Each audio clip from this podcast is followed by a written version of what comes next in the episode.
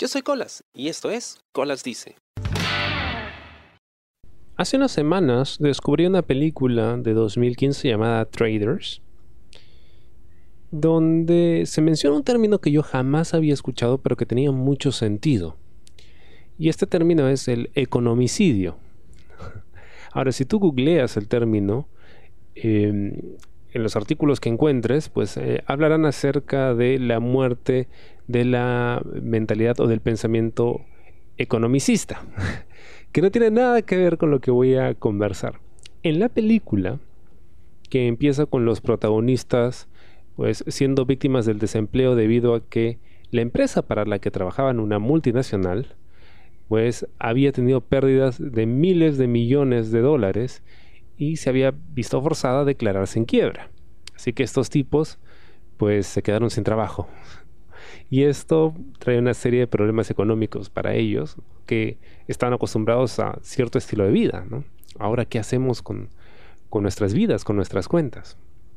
Bueno, el protagonista lo menciona y habla acerca de el economicidio, que es el suicidio por quiebra económica. Es decir, un suicidio motivado por básicamente la depresión y la ansiedad que te genera el no tener dinero, el estar en bancarrota. Así que con esa premisa estuve investigando un poco en internet y encontré algunos artículos, información donde hablan precisamente de cómo los problemas económicos pueden generar ansiedad, vergüenza, humillación y que todo esto puede orillar a una persona a cometer suicidio, ¿no? Claro, si es que es una persona que ya tiene ciertos problemas o tiene predisposición a estas tendencias suicidas. Porque creo que a todos en algún momento se nos ha cruzado por la mente eso de me voy a matar. ¿O cómo sería si me matase? ¿Cómo lo haría? ¿Debería intentar suicidarme? Y a veces hay situaciones en la vida que lo ponen a uno en esa e, en, ese digamos eh, tren de pensamiento ¿no? oye sabes qué todo sería mucho más fácil si me matase ahora. Pero no deja de ser algo muy muy real. Porque a todos nos ha tocado vivir malos ratos ya sea en el trabajo en casa o en cualquier emprendimiento que tengamos, ¿no? Que nos lleva a quedarnos sin, sin un sol en el bolsillo, ¿no? O sin la moneda de tu país. Pero generalmente son periodos cíclicos, ¿no? Nunca he conocido a alguien que esté siempre en, la miseria, ¿no? A veces no tiene, pero a veces sí, quizá no demasiado, pero pero lo suficiente por lo menos para cubrir sus necesidades, salvo contadas excepciones, ¿no? Pero es algo que me sucede, o sea, hay temporadas donde estoy muy bien y hay temporadas donde, donde no tengo y tengo que, prestarme por ahí para cubrir los gastos de, la casa. El, tiempo de vacas flacas, ¿no? Al que tanto se hace referencia. Pero sí genera cierta, cierta ansiedad, ¿no? y hasta vergüenza el hecho de por ejemplo, en ocasiones no poder salir con tus amigos porque no tienes dinero. No poder invitar a alguien que te gusta porque no tienes dinero en ese momento, ¿no? O incluso, y esto es algo que me pasa, el aceptar una invitación. Para mí es, increíblemente vergonzoso el aceptar la invitación de alguien a comer o a salir, ¿no? Y que, y que me financien esa salida. Es muy duro, me, me incomoda bastante. A pesar de que me encanta recibir cosas gratis, Pero cuando se trata de una invitación es, es, es vergonzoso y humillante para mí. Y precisamente hay muchas personas que cargan con esa cruz, ¿no? El, hecho de que si les fue mal, ¿no? Financieramente es porque el problema son ellos, en que hicieron algo mal, ¿no? Eh, algo que no debían hacer, invirtieron en un mal negocio. Y me ha pasado, me ha pasado o no debieron renunciar al trabajo en ese momento, o no debieron gastar su dinero en esto o lo otro. Y caemos en, el hubiera, ¿no? Que en un programa pasado pues, denominé como el, tiempo cojudo, porque al final no, no ganas nada suponiendo que podría o no podría haber pasado. Eh, Brian Potvin, que es eh, autora del libro de The Financial Anxiety Solution o la solución para la ansiedad financiera, comenta que cuando cometemos errores con el dinero o nos pasa algo, tendemos a pensar que es una falencia personal, es decir, es nuestra culpa. Nos va mal económicamente porque nosotros tenemos la culpa, no por las circunstancias, no porque, no sé, el, mercado eh, laboral está demasiado saturado o, porque las inversiones que puse en esa empresa al final no dieron fruto, o por el clima que arruinó mis sembríos, no sé, por cualquier otra razón externa. No, no, nada de eso tuvo que ver. Soy yo el problema. Y continúa ella diciendo, si te la emprendes contigo mismo, es una buena señal de que te avergüenzas por asuntos financieros.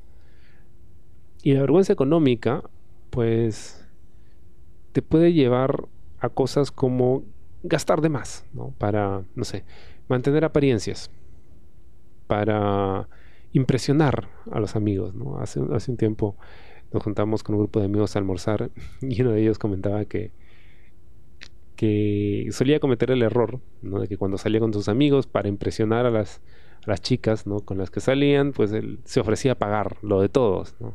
Y al final terminaba llorando porque no tenía plata. y sí, en ese momento te sientes poderoso. ¿no? yo estoy invitando, ¿no? Chicos, no se preocupen, yo pago pero después lo sufres, ¿no? y sí, a veces caemos en, ese juego tóxico, ¿no? Del tratar de aparentar o vivir por encima de nuestras posibilidades. Y eso solo genera más ansiedad, ¿no? Porque tú quieres mantener ese estilo de vida, pero no es tu realidad, no es lo que a ti te toca y después terminas en problemas económicos que lo único que hacen es incrementar esos niveles de ansiedad que fueron los que te pusieron en esa situación en primer lugar. Y por supuesto, el peor desenlace que esto puede tener es el suicidio. Es algo que vemos mucho, por ejemplo, en economías desarrolladas como en Japón. En Japón mucha gente se suicida, es el país creo que con la tasa más alta de suicidios eh, si fracasan en el ambiente laboral. Primero se matan trabajando y luego como no logran, digamos, subsistir o sobresalir en su, en su espacio laboral, terminan quitándose la vida, ¿no? Y esa idea de que el fracaso es por nosotros, es decir, nosotros generamos nuestro propio fracaso, es lo que hace que uno termine pues pensando, ¿y ya para qué? Si al final todo lo que toco se va a ir al diablo, mejor acabar con mi vida. Y más aún, ¿no? En, esta situación en la que todo se juzga en base a tu capacidad adquisitiva, ¿no? Y las redes sociales refuerzan mucho eso. Generalmente tiene más likes en la persona que no solo es más bonita, sino la que más tiene o más presume, más envidia genera en sus, redes, con sus viajes, con las cosas que obtiene y con la gente con la que anda y demás, ¿no? lo que te da el estatus, un estatus económico. El planificador financiero eh, Edward Combs de Charlotte en Carolina del Norte habla precisamente acerca de qué es lo que se puede hacer con respecto a esta vergüenza económica que termina a uno orillándolo a situaciones en las que podría poner en peligro su propia vida. Y él menciona que lo primero que hay que hacer es, y lo más pragmático, es llamar las cosas por su nombre, ¿no? Y poder describir lo que se siente en palabras ayuda a empezar el proceso para aliviar la angustia. Porque a fin de cuentas, muchas veces lo que nos genera este estrés no es necesariamente el no tener dinero, sino lo que representa el no tener dinero para nosotros. Y sugiere, por ejemplo, el ser honestos con respecto a nuestros problemas financieros. No, está mal decir, oye, ¿sabes qué? No tengo plata, no puedo salir. En ese momento no tengo.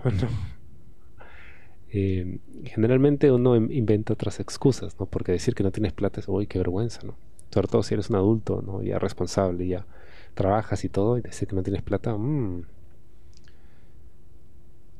Pero es cierto, es, es algo muy, muy común y es real y uno no debería avergonzarse por eso. Yo he aprendido yo a, reconocer que pues no tengo, ¿no? me toca a mí vivir esa vida que quisiera tener y, y aprendo a sentirme cómodo con lo que puedo permitirme. Y dentro de ello también hay, hay, hay muchas cosas disfrutables, ¿no? Pero a veces no puedes verlo porque estás preocupado en cómo voy a conseguir eso otro que también quiero, ¿no? A pesar de que esté fuera de mis posibilidades. Pero creo que con todo, como con cualquier otro tipo de problema, mientras más hablemos de esto, más se normaliza y menos es la presión que sentimos, ¿no? No solo porque ya la gente sabe que no tenemos plata, sino que te das cuenta que no eres el único, ¿no? Y cuando tú te das cuenta que no eres el único que tiene ese problema, de pronto ya no es tanto un problema necesariamente, ¿no? Porque, porque creo que la idea de que oh, todo me pasa a mí es lo que hace que uno se sienta realmente desdichado, ¿no? Pero si a todos les pasa lo mismo, tu desdicha ya es compartida, ¿no? Y te das cuenta que no necesariamente ya depende de ti, sino que son factores externos los que te ponen en esa situación y ya te quita la culpa, ¿no? La culpa que uno mismo se ha impuesto. Espero te haya gustado el programa de esta semana y conmigo será hasta la próxima. Yo soy Colas y esto fue Colas Dice. Chao. ¿Te gustó el programa? Sí. Suscríbete y comparte.